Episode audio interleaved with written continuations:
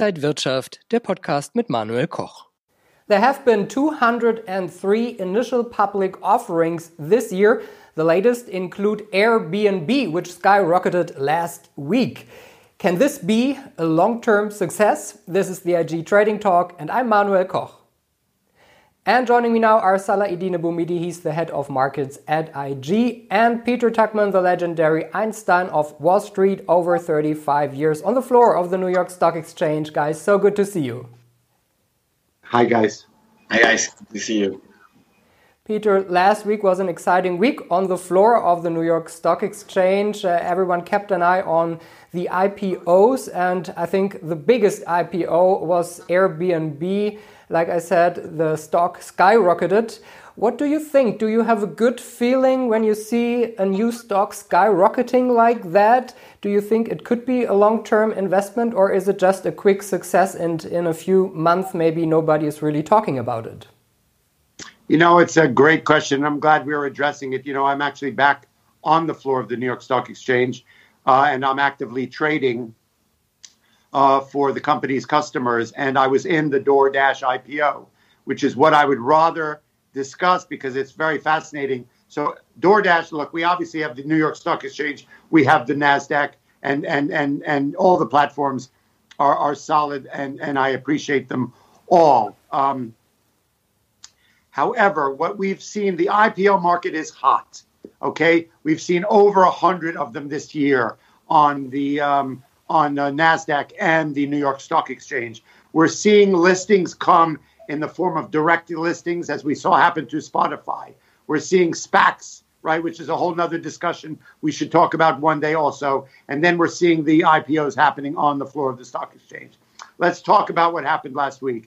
Um, the IPO space is hot. There's a thirst for it. We need to really address the fact that since March, as we've talked about before, there's been a huge spike, more than 80%, in small new retail investors into the marketplace. We have people who are sheltered in place, people are at home, people taking control of their money, and the thirst for investment, for trading, is uh, is is off the charts. It's irrational euphoria, as we've seen in the pricing that happened in the uh, IPOs that traded last week. So I believe the thirst is there. I believe, you know, we've seen years where IPOs are getting the attention of everybody, the focus of them, and we've seen that be the flavor of the moment, and then we've seen it sort of sour, right? We saw, you know, companies go public like the Ubers of the world and space uh, and, the uh, uh, uh, Richard Branson's company. That was super exciting, and Spotify too, right? But that were companies that were not uh, uh, profitable yet, but the excitement was out there and people liked to invest their money in them. From an investment point of view, they were they they were I believe this for the most part Lyft, Uber, whatnot. They were probably a good long term investment as we've seen. Obviously, you know we have new rules, no rules, and new rules 2020. So things are a little bit different. But and, and I'm sorry to be so long winded, but it's a very it, it's a it's a really hot topic at the moment. And then we've seen companies that go public this year that were very, uh, very pandemic friendly, that were a business model that really thrived, right, in the pandemic space because people were at home, people were online shopping, people uh, uh, um, were just sitting there and focusing on these things. Let's talk about what happened last week. DoorDash, which listed on the floor of the New York Stock Exchange, started to, and so when the when it when it becomes hot and when it becomes an exciting focus of people, sometimes the actual valuations get, as I say, irrational euphoria. You know, and and and and as per your question, are these really just great trading vehicles, or are they long-term investments? We saw DoorDash start out in the beginning of last year looking at valuations of $65, $70. Then it kind of got lifted up with the pandemic up to the $90 level as everyone was home it's a food delivery company, let's be clear, right? It does have some competition in the Grubhub and the Seamless and in the Uber Eats and whatnot, but they were the flavor of the moment. They were the ones going public. We saw with the euphoria about that company and the IPO within the pandemic space because everyone was ordering in, right? The DoorDash just seemed like, oh my God, this is what we're going to do. It got repriced up right before last week, up to $102. I was in the crowd on the floor of the New York Stock Exchange. And what, what we do best, one of our greatest assets, is this price discovery process, right? Where a stock opens in the IPO, and everyone should know this, we could do a whole no show on it. The initial public offering, meaning that you're giving the opportunity for the public to price the stock. And the process of, uh, of price discovery on the floor of the stock exchange with humans, and you know I always talk about that because we are the only human open outcry market, that the way a new stock goes public and trades, the way it opens, the way the transparency to the investment community show, will, will, will really prove to, to curate the way the stock trades going forward. The stock came out at 102. There was so much interest after four hours of transparency price discovery. We opened at 182. And to show how well it was done on the floor of the stock exchange, the stock dipped for a moment and then traded much higher. As I say, we're building a building in the IPO market when we open a stock, right? You don't put a brick up at the top when you start building a, a home, you build a foundation. And that's what the IPO is the IPO process, price discovery is. And this, the way we opened it uh, has has proved over the last what we've what we saw last week coming into Friday was that the stock has maintained that valuation. Now, in my opinion, once the pandemic we get a handle on it, whatnot, you know, as a long term investment for a food delivery system to be valued at eighty billion dollars, right? seems a little bit irrational, right? And it may be. So I think it's more of a trading vehicle. It's the flavor of the moment, and perhaps maybe not a long term bet. Airbnb launched on NASDAQ. NASDAQ is completely electronic. We saw the same euphoria as we've seen the excitement happen in all the pre IPOs that are out there that are starting to trade up the SoFis, the TikToks, the Impossible Meats. Everybody is wanting to get on board. Another thing we'll talk about later, too. But what we saw the difference between the New York Stock Exchange and NASDAQ, right, is that the opening price on NASDAQ at 157 or 162, wherever they opened Airbnb was Airbnb was the high of the day.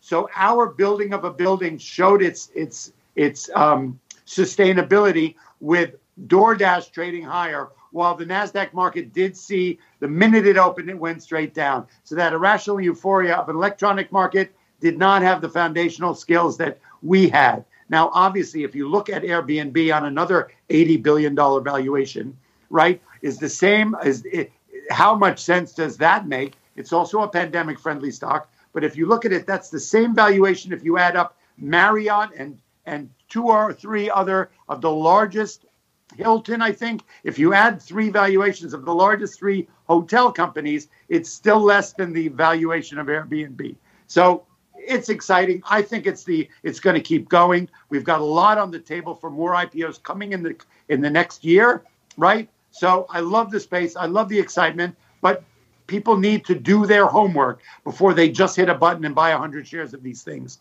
because they are volatile really nice and fascinating ideas coming up in my mind that we need a special webinar, especially for the audience, talking about IPOs from the floor, from with an experienced person like you, the Einstein of Wall Street. This is something what we definitely need to do in 2021 as a new starter thing that yeah is a completely interesting absolutely fascinating thing that we will need to do anyways years coming to an end and conditions are changing worldwide since we had the corona pandemic. An interesting anecdote is that the, at the beginning in January uh, 2020, one journalist on the Amsterdam Stock Exchange asked me, Salah, what is your outlook for the for this year? I said, Guy, we are in a U.S. election year. U.S. election years are good, and the January effect, the first five days of the S&P 500 uh, closed higher than the first day. So these are two conditions saying that the market will close with a positive, uh, yeah, positive profit at the end of the year, which will possibly happen this year. And even if we had Corona, because I didn't know that we will have Corona a while. So, and if you would ask me in, in, in June, like saying, hey, you, you, you said this in January, what do you think? I would not maybe will stay on that on that path. So everything changed. My question to make it short is what conditions are favorable for us in the upcoming year for S&P 500 for the stock market especially? So look, we are you know as you we've we've seen so much evolve and it's evolving on a daily basis. You and I we traded through the election while Mr. Trump had said that if Mr. Biden wins and that administration becomes the new the new guy in town, the market will crash. Well, that's proven to be a falsity. Mr. Trump is still fighting for his life because I believe his fear is that once he becomes a regular citizen, then the door that, that the guys are going to come knocking at the door. We're seeing Mr. Biden put together what seems to be a solid administration. We are seeing obviously the factors that will affect the coming year are the health of the consumer, the vaccine, the ability, the logistics to be able to disseminate that, and when will we get a chance to really uh, flatten the curve on this virus that is that is devastating uh, your continent as well as ours. First thing, the health of the consumer. If we go back to February 12th of last year, why was the market trading at a record high? Because we had low unemployment, a healthy consumer, people with some savings, robust balance sheets of the banks. The lifeblood of this market is a healthy consumer. So, those are the things we need to do. Volatility, we've talked about a vaccine, volatility, and, and the virus. So that's a big part of the story, as we're going to see. The market, as we know, is not the economy. The market is trading at record highs. We have seen over the last week the market consolidate. I would say, you know, there are lots of different words you could talk about. We hit record highs, Dow 30,000 since we last spoke, right? And we are above 30,000. The NASDAQ hitting a record every day, except for a couple days last week where you saw retracement consolidation.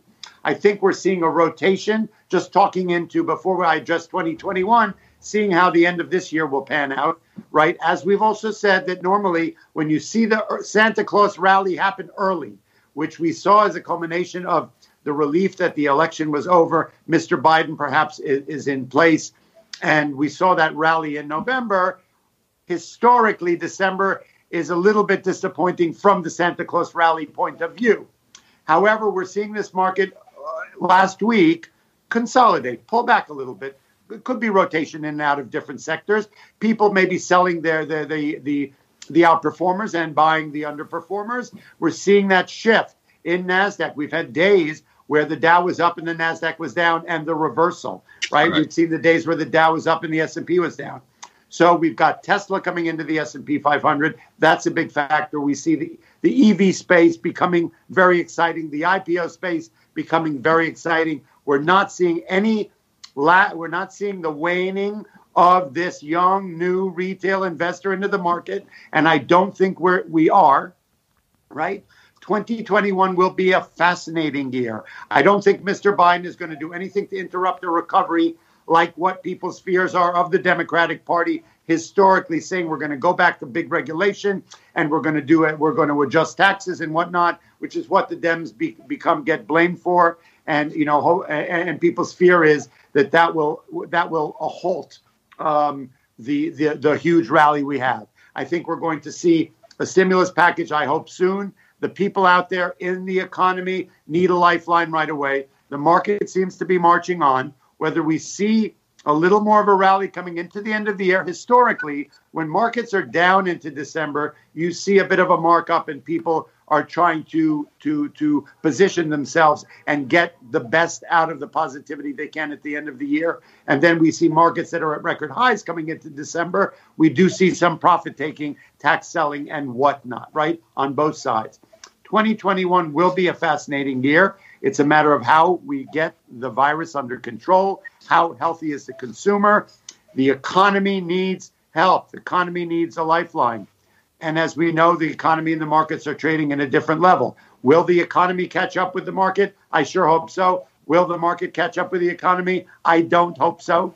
But it will be fascinating to see once once we sort of get a handle on this, how long will it take for people to start, you know, when we're healthy enough to start going back to movies, start going back to, to sports venues, start going back to casinos, start getting on planes. That will really, once we see that happening, this market is going to the roof, in my opinion. Peter, I uh, totally agree, and I would expect 2021 to be a good year as well. The central banks are still uh, sending millions uh, and billions to the markets. We have the, the programs of many states uh, helping the economy. Where can the markets be in the end of 2021? Is it 35,000 for the Dow? So, you know, I'm my disclaimer is I can't I can't predict, but I will make a prediction. You know, just just for curiosity, I would say a fun number to throw out would be a Dow 35,000, S&P 4,000, right? Those seem like nice milestones that we should we should be looking forward to. But as I said, look, this market tends to price in things going forward, right? Whatever, whatever, wherever this market is at this at this time, is a function, as we've talked about for the last year, you and me and, and Manuel, is a function of stimulus, is a function of liquidity being pumped into the market by the Federal Reserve. Uh, you know, is a function of all of that. Obviously, not really engaging or or or taking into account the state of the economy, right? So we've got these two things that are not trading in concert, right? So 2021, if we're looking at now the the vaccines, uh, uh, still a very big challenge, still a lot of unknowns. Obviously, the media is trying to grab onto anything they can to give hope and positivity to the human race. Right? This is a human race problem. This is a this is a, a health crisis of the human race. Right? So once we get a handle on this, whether it's June, whether it's September, when we're able to get 70% of the population vaccinated, and obviously there's fear by different parts of our society to be vaccinated or not and fear of vaccines that were fast tracked and rushed. If, let's say, in September, as the story evolves over the next four or five months, excuse me, and we're actually able to get this thing in check. Right now, right, we're in the middle of December. We are at record highs. We are suffering a, excuse me, a spike from Thanksgiving. My fear is, and it's not just my fear, we're hearing it all around, that it's going to be a dark winter. That the spike that we're seeing now from Thanksgiving is is testing all all the levels of our mental uh, of our health system from hospitals and whatnot. The deaths, 33,046 uh, people died last week in a day.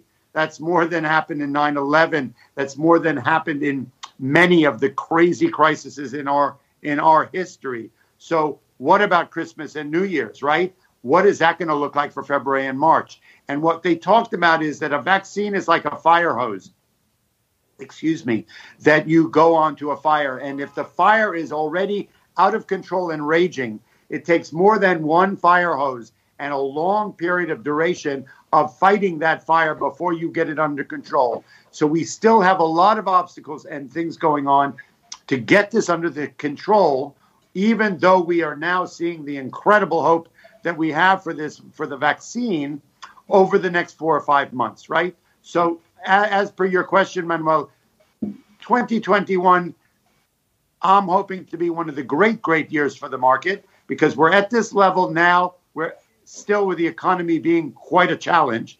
And once we get a handle and we get the consumer healthy and the human race healthy, and we're able to come back to some level of normalcy, and I don't believe our world and our lives will ever be the same. Let's not get this twisted, right? But the market will react to that in such a positive way when we start seeing the rally in the airlines, right?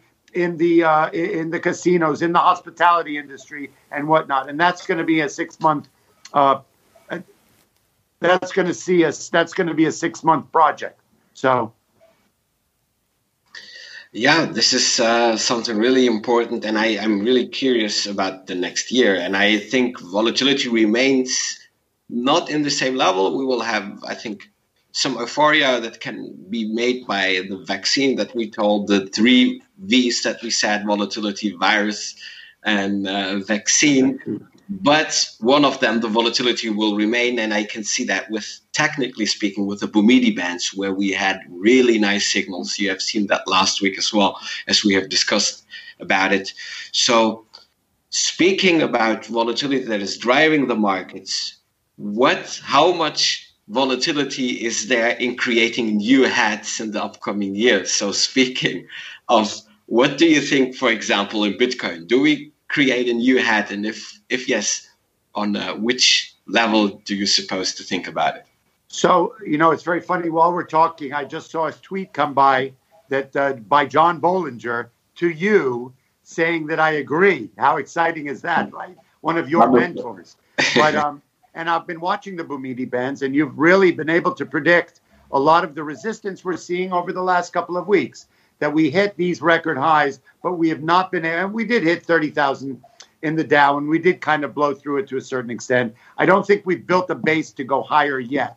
And the Bouhmidi bands are proving that out, right? That the all across the board, the tech sector, the Dow, the S&P, are hitting up against some technical levels, as we once again saw with Bitcoin, right? Look, the, the euphoria, as irrational as it was, when Bitcoin got to 19,800, We've seen this before, and everyone, you know, I made. If you look at my website, I made it a Bitcoin twenty thousand hat after we had our last chat, and we talked about it in our last show. That I'm newly intrigued by the space, right, by the EV space and the Bitcoin space. However, it got to nineteen thousand eight hundred as it had done. I don't know if it had ever gotten to twenty thousand, but uh, a number of years ago, and we traced all the way down to what twenty five hundred.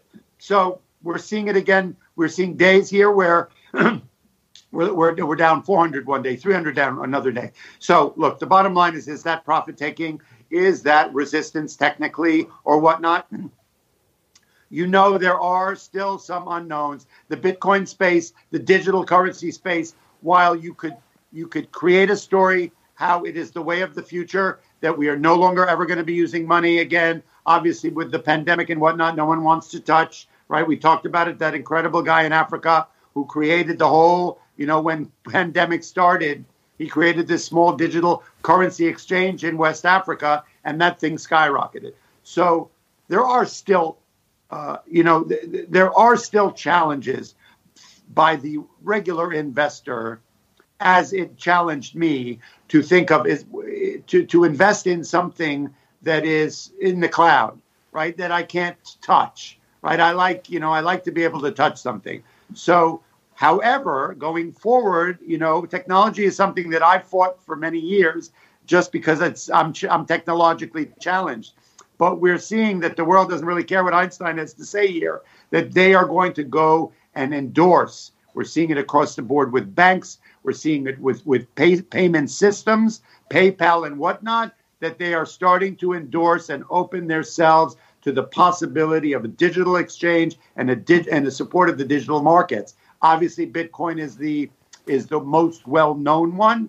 I do know people who I've spoken to now that this has spurred my interest. People who are sort of rotating out of Bitcoin at those highs in the 19,000s and getting uh, getting on uh, getting into some of the more undervalued, less well known digital right. currencies. I'm sure you're doing that too. The Ethereum's and the other ones, right?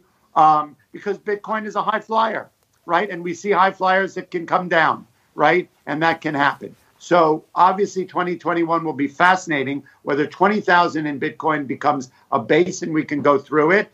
Dow becomes a 30,000 becomes a base, we can go through it. Nasdaq 12,000 plus becomes a base and we can go through it. We need reasons as we're seeing this little bit of a consolidation and a rotation and a technical halt in all the indices in the last in these first couple of weeks of December, hopefully with with whatever happens with the virus, with the volatility and the vaccine, hopefully these will become bases to go higher. So I'm excited about it. I think we are going to see.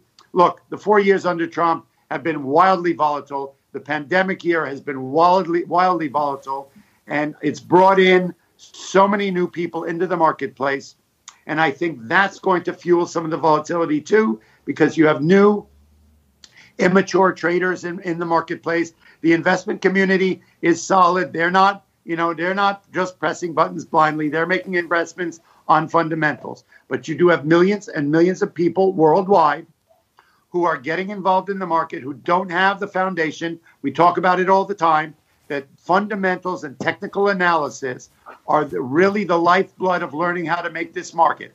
It's all fine and good when markets are going up and you hit a button and you're right, but young people and people who are newcomers to the marketplace in a volatile marketplace can get blown up just as easily they can make money right? You buy kodak at $2 and it goes to 60 and you start buying it at 60 right?